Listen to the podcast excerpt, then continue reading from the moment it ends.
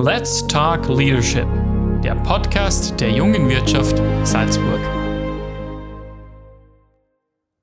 Herzlich willkommen zu einer neuen Ausgabe Let's Talk Leadership, dem Podcast der jungen Wirtschaft Salzburg. Ähm, es freut mich sehr, dass wir heute wieder aus dem Pongau senden, ähm, hier aus Bischofshofen. Ich bin ähm, eingebogen vorhin ähm, ja, in den Haldenweg 7, ähm, nicht unweit von der Firma Liebherr äh, entfernt, wo wir auch bereits einen Podcast aufgenommen haben mit ähm, dem Manfred Sandner. Äh, freut es mich jetzt recht herzlich, dass ich hier in Bischofshofen wieder sein darf, aber dieses Mal bei einer anderen äh, Unternehmung, bei einer anderen Firma mit einer anderen äh, Führungspersönlichkeit. Äh, mir gegenüber sitzt äh, Magister Alexandra Brichelmeier. Ihres Zeichens ist sie Geschäftsführerin von der Bosch Industriekessel Austria GmbH. Ähm, es freut mich sehr, dass ich heute hier sein darf. Herzlich willkommen. Herzlich willkommen, Herr Kassram. Freut mich, dass Sie uns besuchen. Vielen Dank für die Einladung. Ähm, wenn ich so rausschaue, äh, es ist schon der Herbst bzw. der Winter auch angekommen. Ähm, das Laub hat sich schon verfärbt und äh, wir sitzen ja in einem turmähnlichen Gebäude. Also ich bin so hanglagig äh, quasi ebenerdig reingegangen, aber man schaut vom Fenster raus auf, auf die Lagerhallen und auf das Industriegebiet quasi in Richtung Bischofshofen runter. Ähm, jetzt würde mich persönlich mal interessieren, ähm, man wird es auch in Ihrem Dialekt äh, schon hören, etwas, Sie sind ja nicht eine, eine, eine gebürtige Salzburgerin. Wie ist denn Ihre Geschichte? Wie sind Sie zu Bosch gekommen? Äh, Salzburgerin aus Leidenschaft geworden. Ähm, und äh, schätze mich glücklich, hier sein zu können und arbeiten zu dürfen, weil das ist ein besonderes Fleckchen Erde.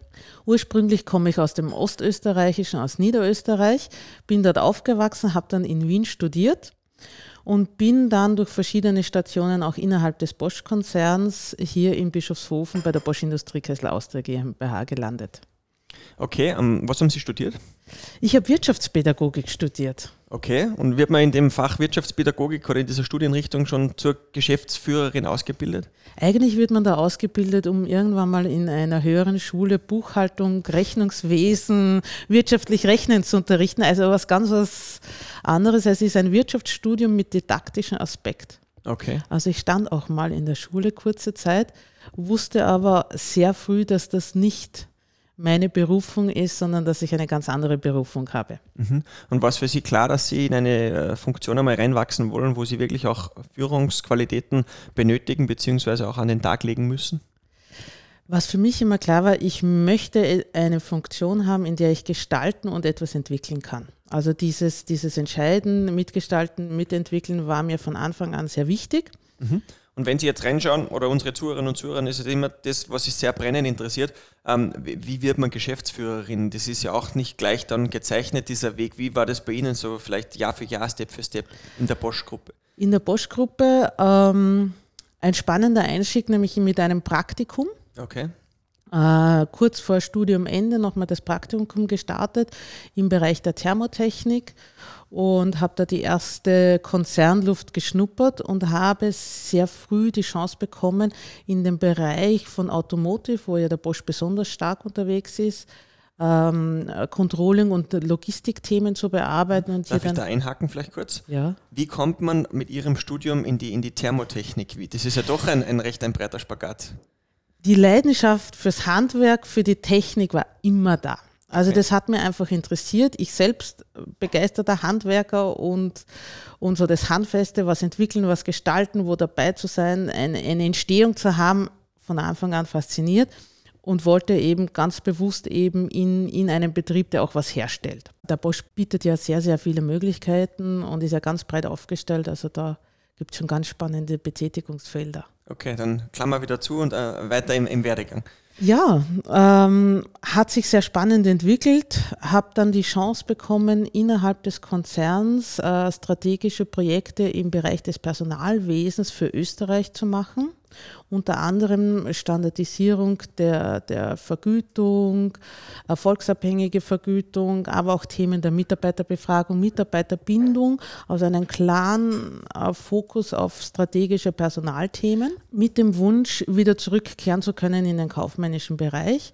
Und nach so circa drei Jahren im Personalwesen hat der Bosch dann das Familienunternehmen Los hier in Bischofshofen erworben und im Rahmen dieser Post-Merger Integration, also in, in der Integration des Familienbetriebs in den Konzern, durfte ich dann hierher wechseln und die, die kaufmännischen Agenten übernehmen. Und mit einem weiteren Wechsel hier in der Geschäftsführung ergab sich dann die Möglichkeit, die Verantwortung für den gesamten Standort sowohl technisch als auch kaufmännisch zu übernehmen. Und so ist aus dem Kaufmann und, und, und Hobbytechniker dann so ein bisschen, äh, konnte ich dann mein Hobby zum Beruf machen und auch hier äh, die eine oder andere Thematik mit übernehmen und mhm. spannend. Man lernt jeden Tag dazu. Wie würden Sie vielleicht Ihre, Ihren klassischen Tagesablauf skizzieren? Was sind so Ihre Themenfelder? Mit welchen Personen, welchen Abteilungen haben Sie zu tun? Ähm, ja, wo müssen Sie als, als Person vielleicht auch äh, etwas mehr brillieren als vielleicht andere Leute hier in, in der Firma? Was sind so Ihre, Ihre Themenfelder, die Sie beschäftigen? Natürlich Kontakt mit so gut wie jeder Abteilung täglich. Man muss informiert sein und im Bilde sein, was sich tut. Ganz wichtig, sich nicht ständig in das operative Geschäft einzumischen, weil dafür hat man seine, seine kompetenten Mitarbeiter und seine Teams, die machen das zumindest hier am Standard hervorragend. Man muss Bescheid wissen, ähm, man muss Probleme kennen, man muss äh, den Status der, der Themen wissen und natürlich ist mir ganz wichtig, immer mitzuentwickeln, wohin gehen wir in der Woche, im Monat, als auch wohin gehen wir langfristig und die die Themen damit begleiten. Also das Hauptaugenmerk ist immer so das, das große Ganze mhm. im, im Auge zu haben und natürlich auch nie den Kunden aus den Augen zu verlieren und äh, mit dem Kunden und die Themen genauso mit in Betracht zu haben und nicht nur sich auf die Fertigung äh, mhm. zu konzentrieren. Mhm. Das ist ganz spannend, was Sie sagen, dass man sich nicht im Operativen verliert, sondern das Bild auf das große Ganze behält. Ähm, wie sind denn Sie, und das ist vielleicht jetzt unser Brückenschlag in Richtung Bosch, bevor wir reden über tatsächlich, was hier auch in Bischofshofen passiert, ähm, aber wie sind denn Sie, wie haben Sie Ihr Führungsteam hier in, in Bischofshofen aufgestellt? Also wir haben ähm, einen Verantwortlichen für, für die Fertigung, wir haben einen Verantwortlichen für die kaufmännischen Themen, dann einen Verantwortlichen für die ganzen Sales Operations Themen, also der, unser Bindeglied zwischen Kunde und Werk, als auch einen im, im Bereich Kundendienst. Also wir sind ähm, hier mit einem sehr kleinen und schlagkräftigen Führungsteam ausgestattet. Mhm. Weil man muss ja vielleicht dazu sagen, wir sind ja auch ein kleiner Standort innerhalb des Bosch-Konzerns. Mhm. Untypisch klein. Wir sind mit rund 60 Mitarbeitern äh, einer der, der, kleineren Standorte, aber mit allen Funktionen hier, wichtigen Funktionen ausgestattet. Also wir sind da sehr, ja, wir sind der Familienbetrieb im Konzern. Mhm. Kann man, so wir sind der Mittelstand, wir haben uns den Mittelstand erhalten im Konzern. Ja, ja aber es ist auch ein spannendes Thema, weil es braucht ja trotzdem alle Abteilungen, alle Funktionalitäten, die ein, ein, ein großer, sage ich jetzt einmal, Betrieb hat oder ein großer Industriebetrieb, weil sie ja auch komplett autark oder eigenständig funktionieren können sollen. Wir funktionieren äh, eigenständig. In einem Konzern sind, sind sie natürlich immer eingebettet. Und da gibt es einen großen Vorteil. Und davon profitieren wir sehr stark, nämlich dass der Konzern so überregionale Themen äh, wie jetzt verschiedenste Beauftragte oder Themen im, im, im Datenschutz, ähnliches, da Experten ausbildet und die sie dann für Services äh, nutzen und einkaufen können. Das heißt, sie müssen nicht jedes Thema, das sie sonst als, als Mittelstand haben, eigenständig bearbeiten, sondern können hier auf wirkliche große Fachkompetenz innerhalb des Konzerns zurückgreifen. Und das hilft nochmal hier auch sehr kostengünstig und effizient nochmal ähm, den Standard zu gestalten. Mhm. Ähm, Sie sind jetzt, das ist eine Frage, die mich auch zu Ihrem Leadership-Stil vielleicht interessiert oder zu Ihrer Funktion als, als, als Geschäftsführerin. Ähm, Sie sind jetzt seit vielen Jahren tätig in einer sehr technischen äh, Branche. Sie haben selbst gesagt, Sie sind handwerklich sehr interessiert. Ähm, wie ist es für Sie als, als Frau in so einer Führungsposition doch in einem ich würde jetzt mal sagen, männerlastigen, äh, in einer männerlastigen Branche tätig zu sein. Wie, wie ist das für Sie? Ein Traumjob. Wirklich? Es ist ein Traumjob. Beschreiben Sie wieso bitte? Ich bin überzeugt, dass es äh, keine Männer- und keine Frauenbranchen gibt, sonst wäre ich auch nicht hier. Es ist unabhängig äh, von Geschlecht oder Herkunft. Äh, Sie müssen als Mensch zu dem Team, zum Unternehmen passen und das zeichnet das aus. Und wir sind eine, eine bunte Mischung hier im Werk und ich bin überzeugt und wirklich überzeugt, dass gemischte Teams die erfolgreichsten äh, Teams sind. Mhm. Nicht, weil ich eine Frau bin und das jetzt sagen muss, mhm. sondern ich bin wirklich überzeugt, die bunte Mischung macht's. Also ich habe in reinen Frauenteams gearbeitet, würde ich niemandem empfehlen. Mhm. Ich war alleine in Männerteams, würde ich nicht empfehlen. So eine bunte Mischung, mal mehr, mal weniger, jung, alt, verschiedene Herkunft, macht es extrem erfolgreich. Mhm. Also sie kriegen viele Blickwinkel, viele Impulse. Sie haben Eindrücke, Bedürfnisse, also es, es, es hilft ihnen, ja. Mhm, mh. Ich habe einen, einen, ich glaube, so einen Aushang gesehen, als ich vorher reingekommen bin. Da war so Vielfalt ist gestanden, dann ganz viele Personen in verschiedenen Farben. Das spielt ja auch schon ein bisschen auf das ab, oder? Dass Sie für Vielfalt stehen hier an dem Standard. Wir, wir stehen für Vielfalt. Es ist natürlich ein, wie soll man sagen, wenn man es jetzt böse sagt, ist es natürlich Mode, jetzt für Diversity zu stehen. Ähm, und überall, wo man nur die Schlagwörter hat und sagt, ja, wir würden gerne oder es steht in unserer Vision, dann kann man das in Hochglanz überall hinkleben. Es wird nur funktionieren und gelebt werden, wenn alle Beteiligten das wirklich davon überzeugt sind. Also wenn sie meinen, Vielfalt hilft ihnen und da sind sie als Führungskraft alleine, dann wird es ihnen nie gelingen, äh, die Mannschaft von Vielfalt zu überzeugen. Also es mhm. muss wirklich von allen Beteiligten mitgelebt werden, dann funktioniert das. Und da geht es gar nicht nur um Vielfalt, sondern da geht es um die ganzen Themen, also die, die, die Mannschaft mitzunehmen und überzeugt zu sein, also nicht nur Hochglanz, sondern mhm. das echt leben, was sie erreichen wollen. Mhm. Ähm, vielleicht schaffen wir jetzt tatsächlich hier die, die Connection Richtung Bosch, Bosch-Gruppe, Konzern ähm, und was hier in, in Bischofshofen passiert. Ich glaube, viele unserer Zuhörerinnen und Zuhörer wissen das schlichtweg nicht. Also die kennen vielleicht Bosch vom Akkuschrauber, ähm, klassisch jetzt der Endkonsument. Äh, vielleicht können wir uns mal kurz abreißen. Ich weiß, das wird vielleicht den Rahmen des Podcasts sprengen. Ähm, einerseits, wofür die Bosch-Gruppe steht und natürlich auch hier vor allem der Standard, was hier passiert in, in Salzburg. Also die Bosch-Gruppe ist ein international agierender Konzern in 140 Ländern der Welt vertreten mit rund 400.000 Mitarbeitern weltweit. Also wir machen von, äh, von der Automobilindustrie bis zur Waschmaschine bis äh, zu Service-Centern und Call-Centern. Also wir haben eine extrem breite äh, Aufstellung und Organisation.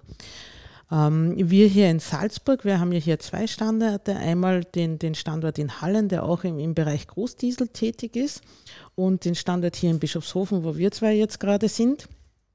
Und wir stellen Industriekessel her. Also mhm. was, was ist das, wenn man da jetzt nicht so genau weiß? Und zwar, wir sind in äh, Fernheitszentralen vertreten, in Hotels, in Spitälern. Wir heizen aber auch Produktionsbereiche oder eben auch Produktionswärme.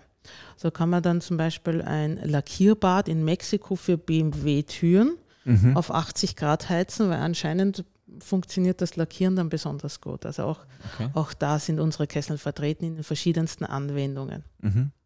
Das heißt, die werden hier hergestellt, wirklich in Bischofshofen und gehen dann in die ganze Welt raus oder ist hier die Planung oder, oder wie stellt man sich das vor? Die werden wirklich hier handgefertigt hergestellt. Also wir haben eine sehr große Fertigungstiefe. Mhm. Wir kaufen die Stahlbleche. In Oberösterreich äh, wahrscheinlich? Oder? Wir kaufen sie in Oberösterreich ein, ja. Liebe Grüße und vielen Dank an unsere langjährigen Lieferanten hier an dieser Seite. Sie haben uns auch in der Krise versorgt und nicht hängen gelassen. Mhm. Ähm, ein Erfolgsfaktor, den wir sicher auch nochmal erwähnen sollten, die Robustheit der Lieferketten und die partnerschaftlichen Verbindungen helfen enorm. Mhm. Nein, also wir, wir werden großteils von Oberösterreich hervorragend versorgt mit unseren Stählen. Wir bearbeiten hier den Stahl, schneiden ihn zu, verformen ihn, fügen ihn, fügen äh, quasi unsere Kernkompetenz schweißen, isolieren und, und stellen wirklich hier in voller Fertigungstiefe den Industriekessel her. Okay. Ähm, Stichwort Supply Chain, Sie haben schon angesprochen. Ähm, wie war das für Sie, wenn man jetzt auch vielleicht zurückschaut, 2020, äh, 2021, ähm, in Zeiten der Krise. Es hat ja nicht jede Branche so hart getroffen wie zum Beispiel den Tourismus, äh, wo es ja ganz schwierig war. Ähm, wie, wie war das bei Ihnen? Also jetzt einmal, einmal das Thema auf Zulieferung, Supply Chain gesehen, äh, was Stahl etc. betrifft und dann natürlich auch auf das Gesamtkrisenauftragsniveau. Wie war das rückblickend? Ähm, wir haben aufgrund unserer äh, Projekt äh, lage- und auftragsbezogener Fertigung treffen uns verschiedene wirtschaftliche Entwicklungen meist mit einer gewissen Verzögerung. Also einen Industriekessel hat man mal beauftragt mhm. und den kauft man ähm, nicht jetzt im Regal.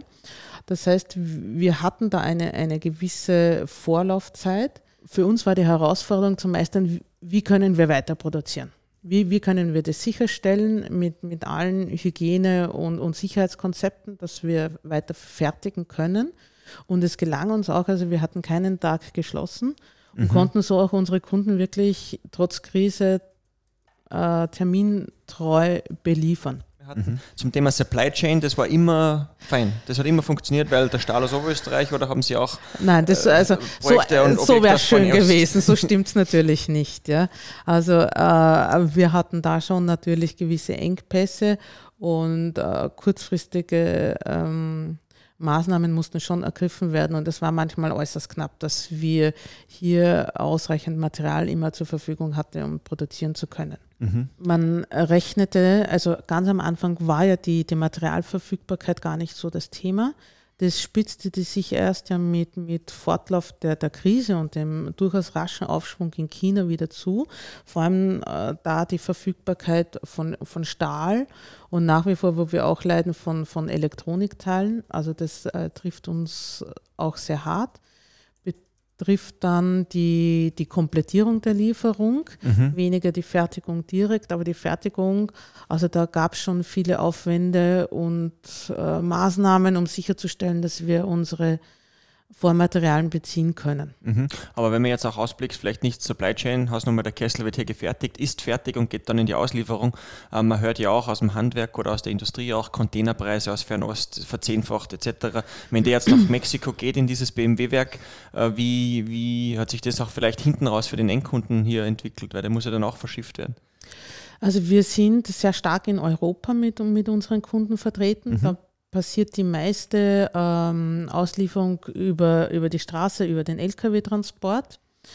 Ja, Transport ist teurer geworden. Wir merken es auch bei den Kunden. Viele unserer Kunden holen auch direkt beim Werk ab, vor allem übersee. Ja, das kann schon mal dazu führen, dass hier Kesseln geplanterweise drei Wochen im, im Hafen stehen, weil, weil keine Container verfügbar sind. Ja. Und jetzt vielleicht ein kurzer Ausblick in Richtung Mutterschiff, ich sage mal jetzt nach Deutschland, wenn Sie sagen, okay, 400.000 Mitarbeiter, wie hat es äh, Bosch global, der Konzern, mitgenommen, äh, die Krise? Weil hier haben wir verstanden, okay, das war eigentlich relativ gut, weil die lange, der lange Zeithorizont, die lange Planung, das ist mehr oder weniger gut gegangen. Mehr oder weniger gut gegangen. Also wir hatten unsere Schwankungen und uns, unsere Auftragslücken auch, weil in, in der Phase des Lockdowns, da kauft keiner gerade so einen Kessel. Da Ach, sagt jeder, warten wir mal ab, wie sich Hold. das entwickelt. Also mhm. das, das waren schon so, so dynamische Wellen, die uns getroffen haben.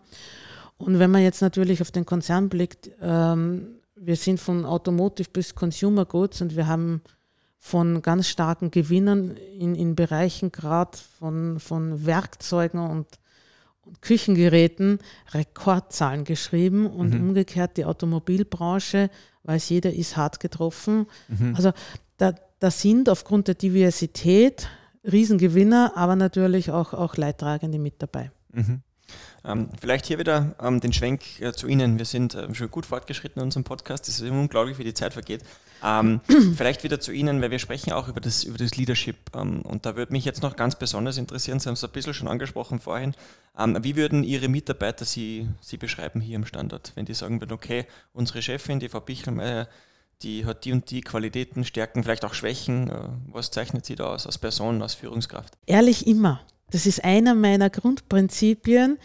Immer ehrlich und authentisch bleiben. Was die schätzen, die Leidenschaft für den Standard sicher, aber auch nah sein bei den Mitarbeitern. Mhm. Also in der Fertigung, im Produktionsprozess, im Kontakt mit jedem Mitarbeiter von der Fertigung äh, bis äh, zu den kaufmännischen Funktionen immer im direkten Kontakt, den, den, die offene Kommunikation pflegend. Lieber gern direkte Antworten und Fehler gleich hören, als im Nachgang drauf kommen, dass es hier schon Versuche gegeben hat, die, die gescheitert sind. Das denke ich, schätzen die sehr. Mhm. Würden Sie sich beschreiben als eine, als eine Chefin, als eine Geschäftsführerin, die auch immer die Tür offen hat, wenn jemand ein Anliegen hat oder wenn jemand Probleme hat? Die steht auch wirklich immer offen, meine Bürotür. Mhm. Die ist ganz selten zu. Natürlich bei vertraulichen Gesprächen oder Telefonaten ist sie zu. Ich habe aber auch kein Einzelbüro. Mhm. Ähm, und äh, das ist mir auch wichtig. Ich möchte mit meiner Führungsmannschaft und mit allen Mitarbeitern in, in, in so wie es so schick heißt, in crossfunktionalen Teams und übergeordnet zusammenarbeiten und nicht in Gruppen und nicht in Abteilungen denken. Und das funktioniert nur, wenn man mit gemeinsam äh, arbeitet und auch eben, wie gesagt, den mhm. Führungsstil lebt, den man sich wünscht. Mhm. Das heißt, die Türe steht immer bei mir offen. Und wenn Sie jetzt das ansprechen, diese großfunktionalen Teams, äh, haben Sie vielleicht irgendwelche Strukturen bei Ihnen geschaffen von, von Meetings, von äh, Workshops, von ähm, ja, äh, ja, anderen Themenfeldern, die Sie vielleicht in der Struktur implementiert haben, hier am Standort, die das leichter machen? Wenn Sie sagen, kann man so nicht in diesen Silos denken, sondern sich Also wir haben einmal äh, in der Woche montags wirklich mit, mit allen Vertretern von den Bereichen ein, ein, ein Wochenmeeting geht es darum, was steht die Woche an, was sind so die Themen, was waren die Herausforderungen in jedem Bereich, so ein kurzes Blitzlicht, eben dass die anderen Bereiche wissen, was passiert denn wo und was passiert denn bei meinen Kollegen, um, um entweder zu unterstützen oder Verständnis zu haben. Also da gibt es immer ein, ein wöchentliches Meeting und äh, was, was Neues, wir haben das, wir beginnen das Meeting mit den Highlights der Woche oder mit was Positivem. Ja? Okay in all dem Business konzentriert man sich immer entweder Schwächen zu finden, die besser zu machen oder Fehler zu lösen oder Probleme zu lösen und Herausforderungen zu meistern. Und selten blickt man auf das Erreichte oft oder auf die Highlights. Ja. Und mir ist es auch ein Anliegen, das Augenmerk auf das zu geben, was man schafft oder was gut läuft. Das bringt meiner Meinung nach immer eine etwas offene Stimmung, wenn man sagt, was ist denn gut gelaufen, was haben wir denn geschafft, worauf sind wir stolz und jetzt schauen wir, was wir jetzt noch besser machen. Okay. Wir haben jetzt viel über Ihre Mitarbeiter gesprochen. Wie geht es denn Ihnen? Ich weiß für die Branche ist das recht schwierig, aber wie geht es Ihnen mit den, mit den Fachkräften, mit dem Stichwort Fachkräftemangel, schwer gute Mitarbeiter zu bekommen? Ist das für Sie auch ein Thema? Ganz schwierig. Mhm. Also Nachwuchs ist, ist eine große Herausforderung. Nachwuchs dann, den man ausgebildet hat, äh, auch zu behalten. Mhm. Auch die Wechselfreudigkeit hat zugenommen. Also Mitarbeiter verbleiben. Früher hat man Lehre gemacht und wenn es gepasst hat, ist man bis zur Pension im Betrieb geblieben. Mhm. Die, die Zyklen sind da schon dynamischer geworden. Und das merken wir auch. Und, und Fachkräfte in Summe schwierig. Mhm. Ja, ist eine Herausforderung. Was macht da vielleicht Ihr Betrieb oder, oder, oder Bosch hier im Standort in Bischofshofen besser als Liebherr unten oder als wieder Mitbewerb, dass die Leute zu Ihnen kommen? Oder vielleicht nicht besser, vielleicht anders? Wo wir uns äh, durchaus unterscheiden, sind wahrscheinlich die, die Arbeitsprozesse im klassischen Großbetrieb, Industriebetrieb. Ähm, wir haben hier Bereiche mit einer großen Fertigungstiefe, mhm. sprich unsere Mitarbeiter sind jetzt nicht nur für, für kleine Arbeitsspektren verantwortlich, sondern haben eine, einen sehr breiten Aufgabenumfeld und sehr eine variable Tätigkeit. Also erfordert natürlich dann besonders viel Know-how und lange Einarbeitung. Aber wenn, wenn ich Freude daran habe, wirklich einen großen Teil der Wertschöpfung an einem Produkt zu machen, dann ist es sicher hier äh, eine spannende Aufgabe.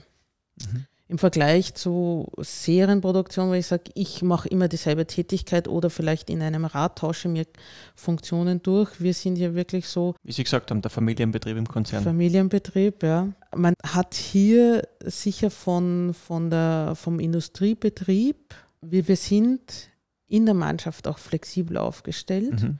nämlich die, die Möglichkeit, dass verschiedenste Leute verschiedenste Maschinen bedienen und eben auch hier äh, Aufgaben tauschen. Macht es uns natürlich als, als kleine Mannschaft auch im Betrieb äh, besonders, also äh, flexibel und das ist ein, ein ganz wichtiges Thema bei uns, ja. mhm. Flexibilität. Haben Sie jemals, ähm, jetzt ein krasser Cut, aber haben Sie jemals versucht, selbst zu gründen? Hatten Sie jemals den Gedanken, dass Sie selbst sagen, okay, weißt du was, ich, ähm, Bosch schön und gut oder vielleicht auch noch in der Zeit vor Bosch, dass Sie gesagt haben, ich habe diese Idee, aber ähm, da würde ich jetzt vielleicht auch ein Startup draus, draus basteln. Interessieren würde es mich, die mhm. zündende Idee, vielleicht kommt sie noch. Äh, Wäre sicher auch was ganz was Spannendes. Mhm. Also ich habe äh, großen Respekt vor jedem, der sich da traut zu gründen. Äh, gehört viel Mut und Leidenschaft dazu und bin wirklich voller Respekt für jeden, der sich das äh, traut und wagt. Ja. Das wäre vielleicht jetzt meine Frage da gewesen. Da haben Sie natürlich zwei äh, Aspekte, zwei Eigenschaften jetzt schon reingeschmissen. Weil das ist eine Frage, die stelle ich in jedem Podcast an unsere Zuhörerinnen und Zuhörer wissen das von Let's Talk Leadership. Ähm, das sind einfach die, die Tipps, die Sie vielleicht haben an jemanden, der jetzt gerade hier zuhört und sagt, ah, ich bin so auf der Kippe, ich will gerade gründen, ich habe diese Idee, aber ich traue mich vielleicht nicht. Ähm, mit Ihrer Erfahrung, die Sie jetzt auch haben in so einer äh, Position mit Personalverantwortung, mit Budgetverantwortung, ähm, bei so einer namhaften Firma, Was könnten Sie dieser Person, die jetzt zuhört, vielleicht auch mitgeben? Was sind so wichtige Aspekte, Soft Skills oder ja, was schwebt Ihnen vor? Ich durfte von sehr erfahrenen Personen lernen in meiner Karriere. Und ich hatte hier wirklich, möge man sie Partner oder Mentor nehmen, ähm, sehr gute, sehr weise und erfahrene Ratgeber. Und es ist etwas, was enorm hilft, gerade in unsicheren Zeiten oder wenn man beginnt zu sagen, wie baue ich was auf, wie mache ich eine strategische Roadmap, wie, wie gestalte ich das, hier sich erfahrene Leute ins Boot zu holen, sich auszutauschen, gibt nochmal einen guten Input und auch ein gewisses Grad an Sicherheit. Ja. Man, man will ja das richtig machen und von Erfahrenen lernen hat mir sehr geholfen, mich gut begleitet, auch so mal in den Dialog zu gehen, so Ideen auszutauschen, auch, auch mit Freunden sich da auszutauschen, das einmal alles zu verbalisieren hilft äh, Ideen, dass sie, dass sie reifen und sich entwickeln. Und da sind wir schon beim nächsten Punkt, Netzwerken, Netzwerken, Netzwerken. Jeder kennt jeden. Ähm, und wenn man immer wüsste, was das die eigenen Bekannten alles für, für Skills und Fähigkeiten hätten, dann würde man sich manchmal denken, hätte ich das gewusst, dann, dann wäre mir das oder das leichter gefallen. Also Erfahrungen reinholen, andere um Hilfe bieten, Netzwerken austauschen. Selbst wenn man jemanden anderen hilft, lernt man immer dazu. Also auch untereinander äh, kann ich nur mitgeben, war eines der, der wichtigsten Entwicklungstools ja, oder mhm. Instrumente, die, die mir geholfen haben zu wachsen. Okay. Wenn Sie jetzt vielleicht Ihren Weg haben wir ja schon aufskizziert, aber vielleicht in der Zukunft noch ein bisschen abbilden. Ähm, Magister Alexandra Pichelmeier in, in zehn Jahren, ähm, wo werden Sie stehen? Welche, welche Qualitäten werden Sie haben? Was werden Sie sich vielleicht auch noch angeeignet haben?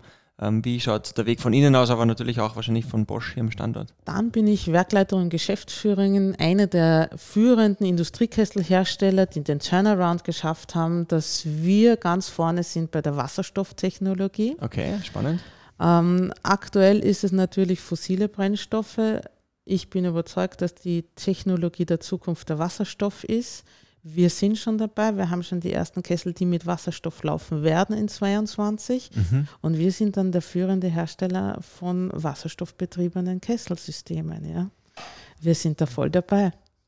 Big and bold. Also ich glaube, man darf auch hier große Ziele und Visionen haben. Das gehört ja auch dazu in der Geschäftsführung. Das gehört dazu und äh, ganz wichtig, wir, wir sind da dabei, wir haben die ersten Schritte gemacht. Und das ist immer ganz wichtig, dass man auch äh, in, in diesem Bereich immer weiß, ähm, was will man denn da als nächstes erreichen, wohin wollen wir gehen? Und gerade in so einem dynamischen Umfeld mit Klimaschutz und wann werden wir CO2-neutral. Ja? Also man darf eines nicht vergessen, wir wollen ja alle Wohlstand haben, wir wollen gute und faire Arbeitsplätze haben. Und das Ganze funktioniert nur, wenn wir unsere Produkte jetzt in Richtung grüner Technologie entwickeln, mhm. da auch gut und nachhaltig entwickeln, jetzt nicht fanatisch mit heute auf morgen alles abstellen, sondern auch der Entwicklung Zeit geben.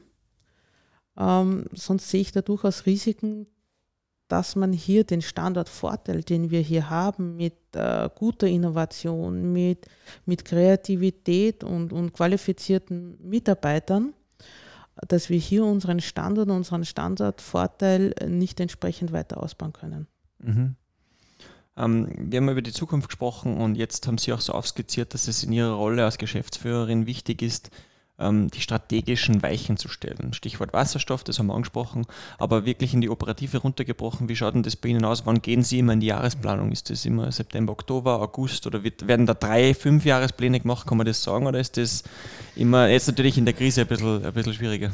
Äh, da sind wir natürlich äh, mit den Zyklen des Konzerns verbunden. Da gibt es äh, Planungszyklen und wir haben da eine hervorragende Entwicklung gehabt. Wir hatten früher fünf Jahrespläne mit dem Effekt, dass in fünf Jahren, wenn man dann auf den Jahresplan zurückgeschaut hat, der definitiv nicht zugetroffen hat. Mhm. Wir planen jetzt einmal im Jahr. Ende des Jahres äh, machen wir die Vorschauplanung für das nächste Jahr. Mhm. Ähm, sowohl äh, von umsatzseitig Vertrieb als auch von von unserer Basis aus, Bottom-up-Planung.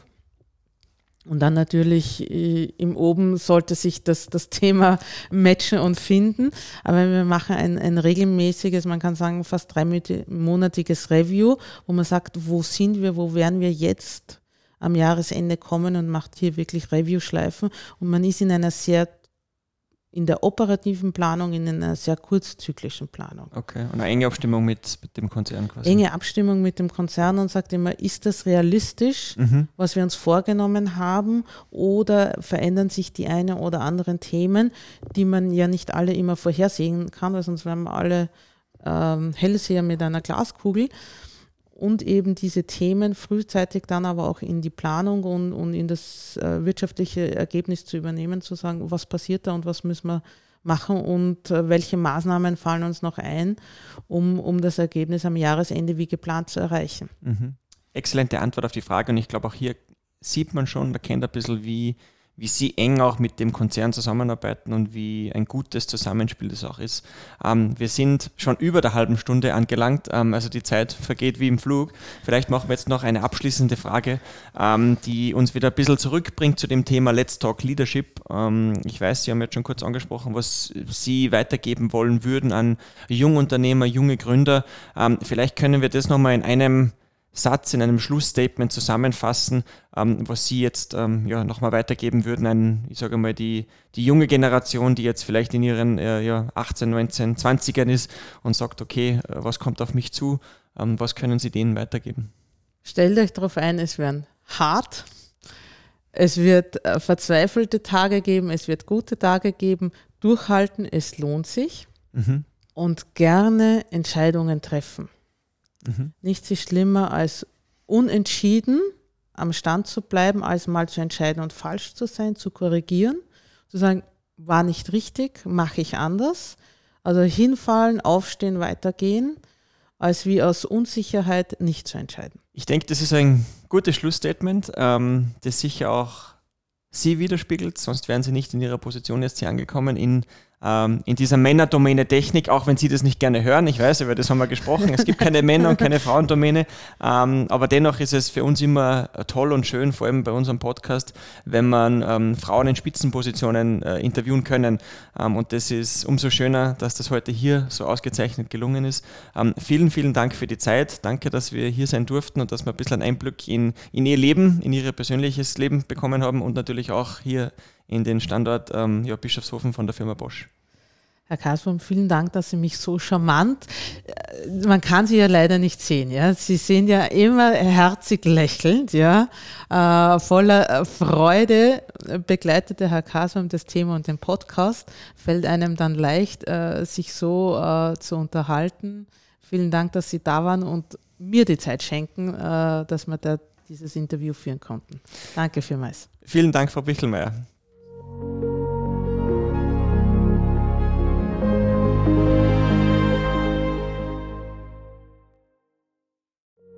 Let's Talk Leadership, der Podcast der jungen Wirtschaft Salzburg.